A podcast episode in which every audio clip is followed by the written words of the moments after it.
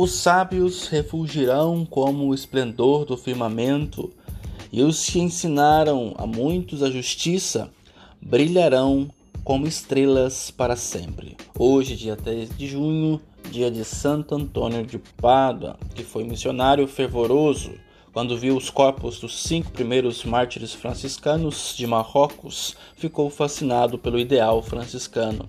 Tornou-se exímio pregador do Evangelho e sempre foi voltado para a pregação pessoal e social. Tinha grande comunicação com o povo e era amigo dos pobres. O pão que se costuma distribuir neste dia realça sua atenção para com os pobres. Oremos.